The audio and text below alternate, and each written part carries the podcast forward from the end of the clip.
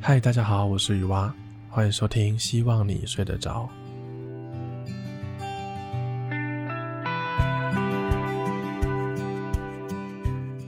Hello，大家好，又到了我们闲聊的时间。现在录音的时间大概是一点三十分左右。我刚回到家，洗好澡，坐在电脑桌前面。为什么这么晚才回到家呢？因为我刚刚在跟朋友在公园玩丢水瓶。对，你没有听错，丢水瓶。一个研究所快毕业的研究生，还有一个在上市公司当一个专案经理的人，两个人在公园玩这种无聊的游戏。你们知道丢水瓶怎么玩吗？就是首先呢，你要有一个水瓶。你必须让瓶子在空中转一圈，落在地上的时候，它要刚好是站直的。但各位懂吗？我来大方的告诉各位听众一个小诀窍。听到这一集的听众呢，各位真的是有福了。这个诀窍呢，我是有机会拿去开线上课程的，但我不开线上课程，我就在这边免费的跟各位听众来讲解。好，各位要注意听哦。这个诀窍呢，就是瓶子里面的水不能太多，大概四分之一到五分之一最刚好。然后丢的时候，你要让它的水平跟你的身体是平行的，不要歪来歪去。最后一个诀窍就是不要丢太高，低低的丢。只要你掌握这三个诀窍呢，恭喜各位，你就是这个丢水瓶的高手了。以后你换工作的时候，履历上面可以加上这一项。你的名片上面呢，也可以写这个。反正我们两个人呢，就在公园里面丢水瓶。原本是散步聊天，然后慢慢的就有人拿水瓶开始丢。原本是聊天为主，这个丢水瓶为辅，最后就变成丢水瓶的比赛了。我们就在丢水瓶，然后输的人要跑一圈。那这位朋友呢，他今天刚从台北回来台中，他大概六点半七点的时候才到台中，就跟我去吃饭。吃完饭之后呢，我们就去散步、走走、聊天，然后最后就玩这个低能游戏，玩到了一点多。要不是我还要回来录音，可能就会到更晚。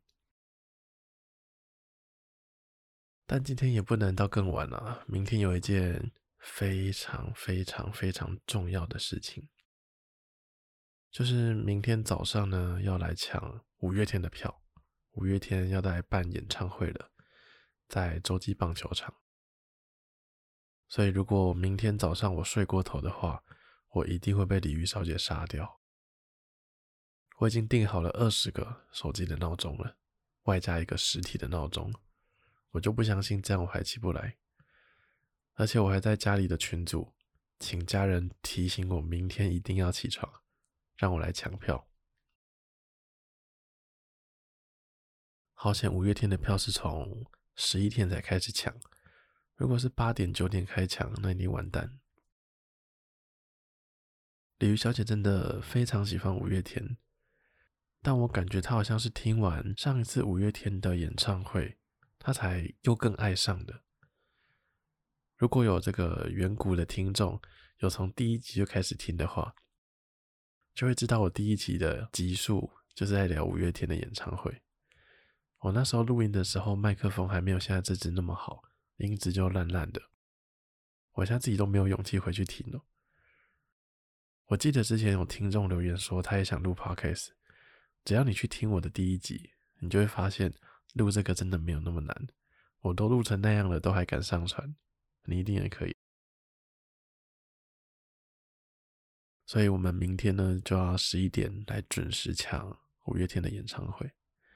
但因为我们现在经济能力都还没有那么好，就不会去抢那些可能要四五千块的，主要就是以两千多块的为主。我们前几天还在聊，就如果到时候抢到的话，要来去买一个望远镜。如果坐远一点的看台，看到那个现场的人，虽然有大荧幕，但是不太清楚。所以如果有望远镜的话呢，应该会还蛮不错的。希望我们明天可以抢到票。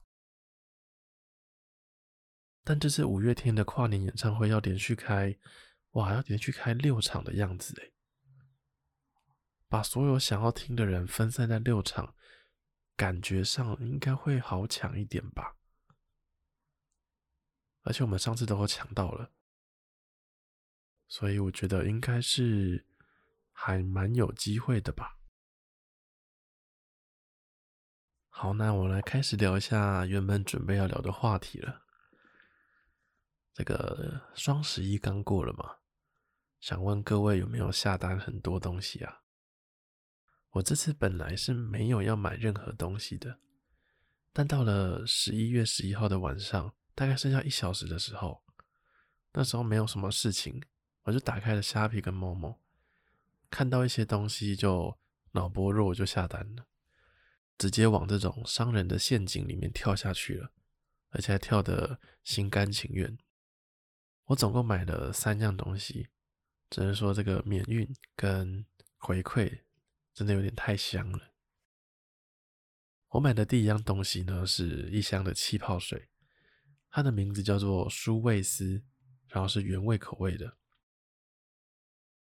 我觉得这个牌子的气泡水真的超级好喝的，有些 Seven 卖的气泡水都会有一些那种很浓的。二氧化碳的酸酸的味道，但这个牌子的我就觉得很刚好，口感很顺，而且这罐在外面零售价钱大概三十块钱，但网购直接网购一箱，一瓶大概十七点多元，我就觉得还蛮划算的。加上最近我们家在减肥比赛嘛，所以这个用气泡水来取代所有的含糖饮料。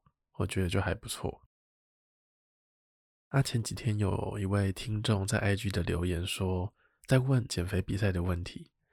等一下呢，会来聊聊我们家减肥比赛目前的状况。那我买第二样东西呢，是一个，不对，不是一个，是两个，两个小小的矮矮的凳子。我把它放在我的书桌底下，让脚可以去踩它。它可以让我在打字啊、做事情的时候。姿势比较正确一点点，有时候在看影片，我就会把电脑椅往后躺。但如果往后躺的时候，脚没有东西踩的话，那姿势就会怪怪的，然后就会有点姿势不良。所以加这两个小小的凳子呢，应该可以减少一些电脑用太久的这个副作用。那第三样东西就是我买了两个海底捞的自煮火锅。都是麻辣牛肉口味的，这在外面的量贩店买大概一个要两百五十多块，但我买的是一百七十元，就觉得哦，好划算。它就是只要你加水，它有一里面就会有一包东西会发热，它就可以把这一包火锅，把这一盒火锅加热完成，就不用自己再开瓦斯炉或开电锅再加热这样子。它算是懒人料理的一种吧。那我礼拜二的时候就录完故事，我就想说，好，录音都录完了，就来奖励自己吃一下，吃一下辣的东西。结果好像是吃一吃，吃一吃，吃的太爽了，那个辣会越吃越上头，但我没有注意到，好像真的太辣了。所以我那个晚上呢，喉咙就好像有点发炎、红肿，就辣到真的有点喉咙受伤的感觉。那天晚上呢，就一直咳嗽，然后一直生痰。隔了一天呢，也是，我就吓到了，我就赶快喝了一堆水，然后喝一些温水，加了一些维他命，之后就有好一点。但我是不知道喉咙痛吃维他命。我是吃，好像是吃维他命 C 吧，我是不知道吃维他命 C 有没有用啦。不过它也算保健食品嘛，就吃看看。如果有用就赚到，没有用也不亏。对，所以到今天呢就好一点点了。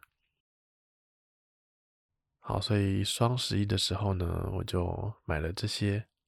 那我已经决定双十二完全就不要再买东西了，因为这些东西说实话其实也没有那么必要嘛。如果不打开不买也不会怎么样。但说真的，消费东西、乱买东西，真的可以让心情变好很多诶。大家一定有感觉到，最近真的变超冷，冷到爆炸了，而且是突然的那一种。我前天去鲤鱼小姐家的时候，只穿了一件 T 恤加上薄的衬衫，结果隔了一天之后，突然变超冷。我今天要回来的时候，我就故意趁着中午大太阳的时候回来，但我还是冷到快要发抖了。骑车的时候，等红灯的时候，我都要故意骑到有太阳的地方，有阴影的地方呢，绝对不会去停在那边，都要趁那个太阳的热度来暖和一下。所以我今天回到家的时候，我就直接把我的羽绒外套拿出来了。呃，各位听众呢，也要一定要记得保暖呢。我就突然想到一件事情，前几年我房间在装冷气的时候。那时候有两台机器可以选择，一个是纯冷气，一个是冷暖的冷气，可以有冷气跟暖气的，而且好像才差一千块而已。但我那时候就信誓旦旦的说，纯冷气就够了，我根本不怕冷。但我现在真的很想要去揍那时候的自己。哦，我房间现在冷爆了，我还要穿羽绒外套录音。羽绒外套它就是摩擦的时候就会有沙沙声，啊沙沙声的，我就觉得很怕会影响录音的品质。各位可以听一看这个声音，所以我就只能嘴巴动，身体都不动，所以现在身体很僵硬。而且冬天要减肥，感觉真的更困难呢。东西吃太少的话，你会觉得身体很冷。那个能量不知道够不够，就会是越来越冷，而且冬天的时候就会想要吃热腾腾的火锅。那吃火锅呢，除非你真的很克制你吃进去的东西，然后不要喝汤，也不要沾一些什么沙茶酱那些，不然火锅一餐吃下来，通常那个热量应该也是会超过你能吃的量的啦。那刚刚有提到。有位听众问：“这个雨蛙家减肥比赛的目前战况如何？”来跟大家分享一下哦。目前呢，我的妈妈她就是处于一个摆烂的状况，那些高热量的面包啊什么的都是照常吃。反正比赛的赌注只有两千块嘛，对她来说应该是没什么差了。我觉得她就没有动力了。如果今天的赌注是两百万、两千万的话，哦，她一定。变超瘦了啊！我跟我妹呢，就应该都还在比赛中。我们目前都会定期去运动，但我们是各自的，分开去的。吃的食物的部分，其实我就不太清楚她的状况，因为我不知道她中午在公司都吃什么。但有时候晚上她会回家煮，煮的东西也是淀粉蛮少的。不过我也不知道他会不会吃点点心啊，在公司会不会喝一些饮料啊、团购之类的，我就不太清楚。但我可以分享我自己的状况。我自己现在的做法呢，就是减少淀粉的摄取，而且是大量的减少淀粉的摄取。那吃东西的比例呢，就是只要吃蛋白质的一份，就要吃两份的青菜，水果偶尔吃，然后淀粉大概少量。所以蛋白质、青菜跟淀粉的比例大概是一比二比零点五这样。然后含糖饮料呢，几乎就不喝，除非是真的去吃餐厅之类的。然后会搭配间歇性的断食。间歇性断食大家应该都最近都这几年吧，突然爆炸式的喷发，一堆 YouTuber 都来拍。它就是各位很常听到的一六八断食。我简单的讲一下它的原理好了。它的原理呢，大概就是人体只要十二个小时没有吃东西，它就会产生一种生酮的反应。因为你一段时间没有吃东西，血糖是一个平稳的状况，就不太需要有太多的胰岛素来作用，但这个生酮的反应呢，它就会帮助身体去分解你身体里面的脂肪，不管是皮下脂肪还是内脏脂肪，所以就可以达到一个减脂的效果。其实我当初听到这个东西的时候，我也是很惊讶，因为它跟我从小到大大家都说早餐一定要吃，啊，早餐吃得饱，中午吃得好，晚餐吃得少，好像是有听过这样的嘛。它跟我在学校里面从小到大听到的概念都不一样，所以刚接触到这个的时候，我也是有一种排斥的感觉。但随着资料越收集越多，然后看个看的 paper 越来越多，都有科学去佐证它，就慢慢的可以改变自己的想法了。所以这就是我目前在使用的方法。不过它也是会有副作用的。如果你的肠胃不太好，或者是你还在发育，你是青少年，或者是你怀孕了，都建议不要尝试。对，那如果真的要试的话，就要多查资料，然后多去问医生，要随时掌握自己的状况。我觉得其实就是这样诶。好像隔个五年、隔个十年，就会有更新的研究出来，它可能会推翻掉你原本的相信的东西。但我觉得，就是找到目前一个最适合你的方法，你你所认为你觉得最好的方法，然后去尝试。只要你的身体是慢慢的朝着你所认为好的方向去发展的话，我觉得就没什么问题。对，这就是我目前的做法。那如果之后真的有成效的话，我就再跟各位分享。然后这位听众呢是问雨蛙家的减肥比赛嘛？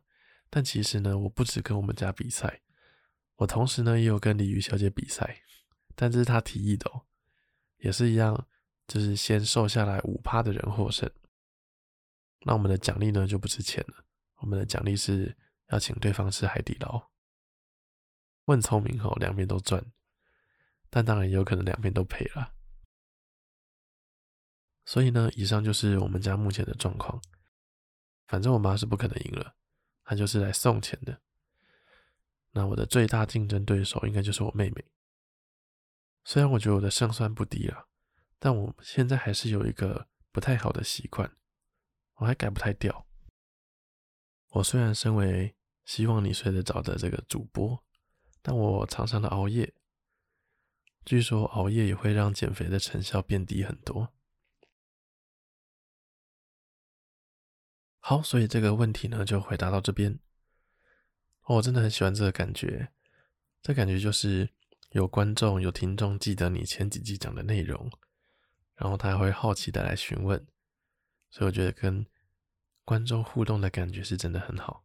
那就谢谢你的留言啦。好，那就来进入今天的最后一个话题。哦，今天的喉咙状况真的没有很好，应该跟前几天吃那个超辣的海底捞火锅有关系。好，最后一个话题呢，就是前阵子跟一个朋友的朋友吃饭，其实本来跟这位朋友呢是真的不太熟的那一种，就见过一两次面，但有一次得知他有在。他也有在做 podcast，而且大概是跟我差不多的时间开始，我就对他有有点兴趣了。我也偶尔会去听他的 podcast。不得不说，虽然我们两个目前频道的数据应该是差不多的，听众应该也差不多，但他的口才，他录音的声音的那个品质，而且他那个声音的，呃，怎么说，磁性。都比我，我觉得都比我好很多，而且最重要的是他表达的那个自信，我真的是一个很有自信的人。如果你听到这边呢，你开始好奇这是一种什么样的声音，你可以去听看看，你就知道我在讲什么了。他的频道的名称叫做 B 等生，英文的 B 等于的等，生气的生。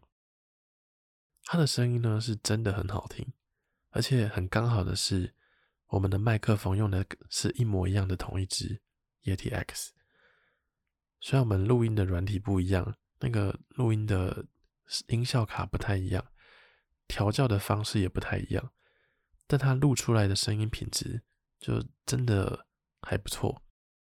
我觉得跟他的声本身的声音应该也是有关系的。但他频道的主题呢，就会比较艰深一点，再说一些西方的书的内容，就可能比较吃频率一点。但大家可以去听看看。据说他的听众有人说，他的声音也蛮助眠的，所以说不定各位可以找到一个新的适合睡眠的频道。这个毕竟我一周更新两次嘛，听完我的节目之后呢，也可以去听听他的，OK 吧？有注意到我这句话的重点吗？听完我的节目之后哦，好，反正我那天呢，就是跟他聊完之后，我觉得收获还算蛮多的吧，尤其是在 IG 经营的部分，哦，他的 IG 做的超级好的，应该会有人发现我最近 IG 比较少更新一点，但绝对不是因为我偷懒。而是我在规划一些比较视觉化的东西，把它模板化吧。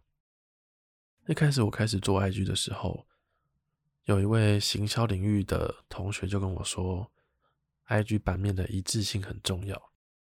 那时候我也请这位同学帮我，就是来协助我一起开始我的 IG。他就蛮坚持这一点的，但那时候我就是有点不太相信。所以做出来的东西，现在看起来就会觉得有点杂乱。那跟这位做 Podcast 的朋友聊完之后呢，我的观念就完全都被改变了。他说，像 YT、Podcast、FB 这些平台都没有像 IG 一样，它会以图片、以照片为主体的一个个人版面。所以很多人点进你的版面之后呢，看到的第一印象会很大的影响到他会不会想要追踪。如果你的个人版面是整齐有特色的，可能会让他的印象比较好，也会让你也会让他更想要追踪你的频道。那听到这边的话，你可能会觉得蛮浅的，但他接下来说的话，我觉得就更更厉害一点了。他说，其实除了文字之外，IG 上的每一张图片、每一个现实动态、每一个图案。都算是一个你个人个性的展现。你习惯用的颜色是什么？文字的语调是什么？包含内容的排版，这些零零总总加起来，都会潜移默化的告诉听众你是谁，你的个性是什么。这就有点像那个我们在说商业模式里面品牌 logo 的用处。你只要看到一个绿色、橘色的配色，你就觉得它可能是 Seven。你只要看到一个蓝色加白色，可能是家乐福；如果再加点红色，可能是中油。有些很品牌，它就给你，你只要看到某个配色加起来，就是它的那个样子，就有点相关。那有些很厉害的插画家，你只要看到他这个绘图风格，你就会知道是谁画的；或者是看到一张照片的调色的色调，你就会觉得这个是某个摄影师拍的。所以我目前的目标呢，就是定定一个适合我这个频道的语汇吧，让别人看到这个版面，看到这个贴文，就联想到我，就会知道是我发的。其实我一开始创这个 IG 账号，主要是想要透过分享一些睡眠相关的有趣知识，来吸引到人认识我的 Podcast。但目前的状况呢，是有点反过来了，反而更多人是。听了 Podcast 之后去追踪 IG，当然这个也不错，但就代表说我的 IG 确实是做的还不够好。但我觉得这也是侧面印证一件事情，就是付出多少心力，本来就会得到多少回报的。以前我都是完全以这个 Podcast 为主，我觉得一直在就是精进 Podcast 的内容。我总觉得我就是好好的经营这个 Podcast 频道，然后 IG 怎样都无所谓。那目前就会打算分一点精力到 IG 的部分，在兼顾这个 Podcast 的同时，看看可不可以把 IG 经营的更好一点点。对，这就是我现阶段的小目标之一。所以这个就是跟这位 Podcast 同行吃个饭得到的收获了。那之后未来的某一集，那时候可能也会来找他聊聊天吧。到时候各位就可以听看看他那个魅力值点满的那个声音了。好，那我们今天就差不多聊到这里喽。希望各位都能睡得着，晚安。